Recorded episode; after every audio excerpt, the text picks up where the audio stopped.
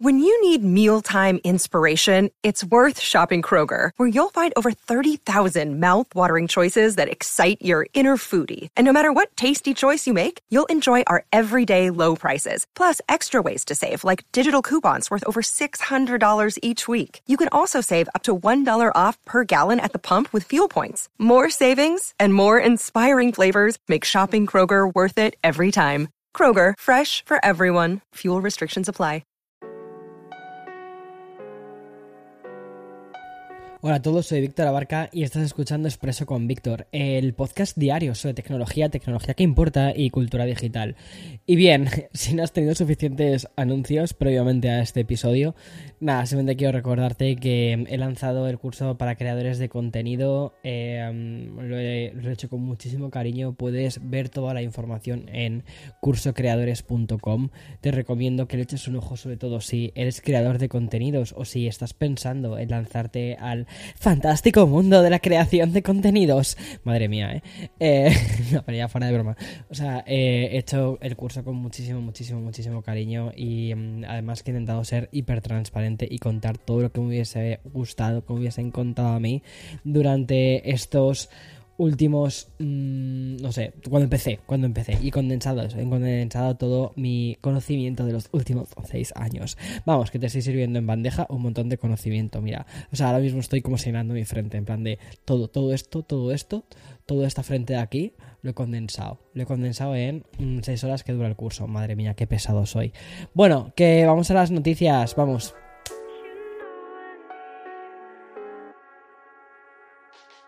Venga, que ya toca, que se ha terminado la musiquita chill esta que tengo puesta de fondo y ya toca volver con las noticias. Es que la semana pasada dedicamos casi un episodio eh, a, hablar de, de, eh, la situación actual de Netflix.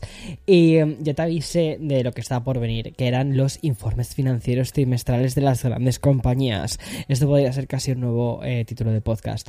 Pues bien, ese momento ya ha llegado y es que Techtober se pone en plan económico, así en plan páginas salmón, y de manera momentánea dejamos los gadgets para hablar de cifras, pero que también nos sirven para entender un poco el estado actual del mundo tecnológico. Y voy a empezar por Microsoft, porque ayer la compañía fundada por Bill Gates publicó su informe trimestral y resultó ser el de crecimiento más lento en 5 años, porque desde 2017 Microsoft no arrojaba cifras tan discretas, al menos en cuestión de ganancias, pero vamos a ir por partes.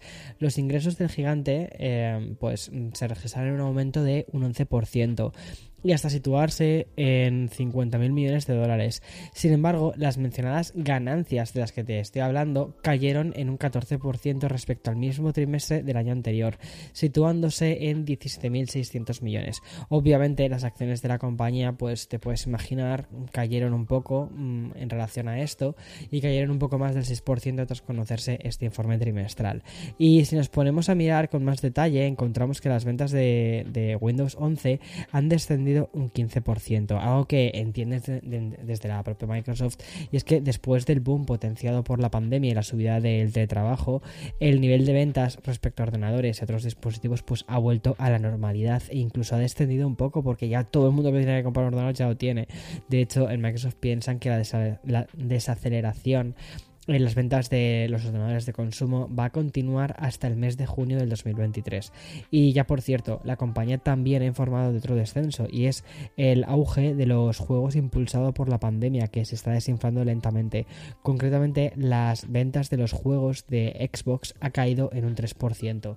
Y aunque puede parecer extraño, es peor el titular que extraemos de la otra compañía que ha publicado su, su informe trimestral. Y es que las ganancias de Alphabet, recuerda, la empresa matriz de Google, ¿vale? Eh, caen un 27% respecto al año anterior. Y es que, como te digo, ¿no? la empresa matriz de Google ha experimentado durante los últimos tres meses una ganancia neta de 13.900 millones de dólares. Como te decía, un 27% menos que el mismo periodo del año anterior. Y por su parte, los ingresos sí que han aumentado en un 6%, situándose en casi 70.000 millones de dólares. Antes de analizar de manera más detallada cómo le ha ido un poco el trimestre a algunos de los productos y servicios de Alphabet, creo que es interesante que hagamos un poquito de eco de la lectura que dan desde la propia compañía. Y es que la gente de Google es consciente de que el mercado publicitario, recuerda que al final es mmm, lo potente para ellos, sufre una recesión en forma de recortes de presupuestos. Además, los ejecutivos de Alphabet han reconocido que se están eh, que están pasando por un periodo con un importante descenso de los gastos publicitarios orientados a seguros, a préstamos, a hipotecas y también a criptomonedas. Las criptomonedas fue una categoría que hizo subir mucho el mercado publicitario. También como los anuncios de los videojuegos, que ya no hay anuncios prácticamente de videojuegos. Y justo lo contrario de lo que pasó durante la pandemia, que estos eran como cosas hiper recurrentes, pues ahora todo está bajado un poco. Y volviendo a los datos de Alphabet, lo que nos encontramos es que las ventas de los anuncios de YouTube han disminuido un 1,9%, quedándose en 7.000 millones de dólares. Además, la división de servicios en la nube de Google ha generado 6.900 millones de ingresos, un salto que representa el 38% y son esto en total 699 millones eh, de dólares en pérdidas. Y con estas cifras, pues igual se entiende un poco mejor el cierre de Google Stadia. Es decir, al final era un servicio que estaban perdiendo dinero con él. Y por cierto, antes de pasar a otras noticias relacionadas con otras compañías, es importante hacerme eco también de otro anuncio de Google. Y es que el final del soporte de, en, en, 2023 de Chrome para Windows 7 y también Windows 8. Como ya sabes, al final la empresa va a lanzar el 7 de febrero Chrome 110, eh, que es un navegador que no, será, no estará preparado para estos dos sistemas operativos que te acabo de nombrar, que son Windows 7 y Windows 8.1. O sea, también tienen hacía tiempo que, que salieron, ¿no? Entonces es comprensible. Y ya voy a pasar a hablar de algunas eh, funciones nuevas que no mencionamos en el episodio de ayer cuando te presenté la actualización del ecosistema de Apple. Y es que, por ejemplo, la aplicación esperada de Pizarra, ¿vale? Que tiene así un nombre curioso que se llama Freeform. Y mm, eh, se espera que además el aterrizaje de esta lo haga en iOS 16.2, iPadOS 16.2 y también macOS Ventura 13.1. Pues Apple por fin ha puesto en disposición de los desarrolladores esta aplicación. Y es que Freeform no deja de ser una especie de documento en blanco, ¿vale? Es como un canvas, es que es literalmente un canvas, pero colaborativo. Y como suele ser habitual en Apple, la funcionalidad no es lo único importante, sino también lo es el apartado visual y el diseño que tiene. Y Freeform es una aplicación bonita, está bien diseñada, que va bastante a lo práctico, que es como, imagínate, una pizarra. A mí personalmente me recuerda o me da la sensación de que es una aplicación muy planteada, muy pensada y creada durante la pandemia y que por fin hemos visto aquí lanzada. Y es que no mm, software de Apple es una especie, como te digo, de lienzo flexible, como una pizarra física, ¿no? Eh, donde vas a poder poner textos, vas a poder unirlos con flechas, vas a poder dibujar, o sea, es muy curioso.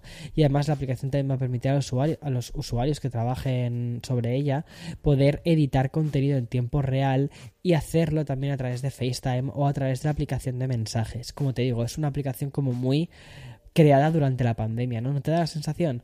Pero Freeform no es la única novedad que traigo respecto a las últimas aplicaciones de um, iOS, iPadOS, tvOS y macOS.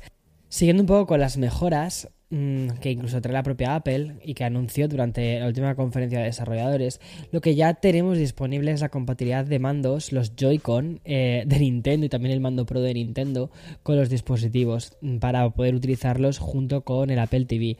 O sea, me hace muchísima gracia todo esto porque esa compatibilidad de poder jugar con el mando que te apetezca en un dispositivo de la compañía de Apple, pues eso se ha convertido ya en, en una realidad. No sé, me parece una curiosidad muy interesante. Y bien, voy a hacer una pequeña pausa para poner al sponsor y continúo con, mm, con otra noticia más justo después. Esta última noticia además creo que puede tener un calado bastante grande y mm, es como quien dice casi un secreto a voces y es que los dispositivos de la compañía van a realizar su transición a los conectores USB-C. Esta confirmación además ha llegado en una entrevista por parte del vicepresidente señor de marketing de Apple que ha mantenido durante el evento Tech Life organizado con el prestigioso Wall Street Journal y en las palabras de, de Craig Federighi del cual tuve la oportunidad de hacer una entrevista hace ya un tiempo se ve mm, algo de resignación ante la normativa de la Unión Europea que, mm, que lo que hace es cambiar la forma que tenemos de cargar nuestros dispositivos. Y dice, obviamente tendremos que cumplir, no tenemos otra opción que cumplir con las leyes locales, igual que hacemos en todo el mundo. Y de lo que no tenemos aún confirmado, eh, al menos de forma oficial por parte de Apple, es de si solo están fabricando una variante diferente para el mercado europeo, mientras continúan vendiendo teléfonos con conectores Lightning en otros lugares, o si directamente todos los iPhones el año que viene van a pasar a ser USB-C. Yo imagino que sí, que eso va a ser lo que suceda, que todo se va a transformar en USB-C, pero probablemente yo creo que incluso o sea, me pareció una estrategia muy buena y es que incluso metiesen hasta Thunderbolt en, los iPhone Pro. Y me dirás, Víctor, ¿por qué meter Thunderbolt a un iPhone? Bueno, pues básicamente porque actualmente las fotos pesan mucho y estamos grabando vídeos con muchísima calidad y poder pasar eh, a través de, o sea, utilizar nuestro iPhone para grabar vídeos en Dolby Vision en 4K eh, a 60 FPS. O sea, esos archivos pesan y poder trasladarlos, o sea, transferirlos directamente a nuestro iPad o nuestro Mac utilizando un conector Thunderbolt, a mí me parece que sería una maravilla. Pero bueno, y como te conté en otro episodio cuando saltó la noticia ¿no? sobre la nueva normativa europea, tanto Apple como el resto de las compañías van a estar obligadas a incluir puertos USB-C en todos los dispositivos a finales del 2024. A ver, eh, en cierta medida se agradece, se agradece porque el otro día, eh, bueno, estoy probando un dispositivo que viene con micro USB y que digo, 2022 con micro USB, pues sí, sí, sí que sí que sí exista, existiendo. En fin, hasta aquí eh, las noticias de hoy. Ha sido un capítulo, un episodio rápido, pero me apetecía mantenerte al tanto de todas las cosas. Mañana, como siempre, más y mejor. Chao, chao.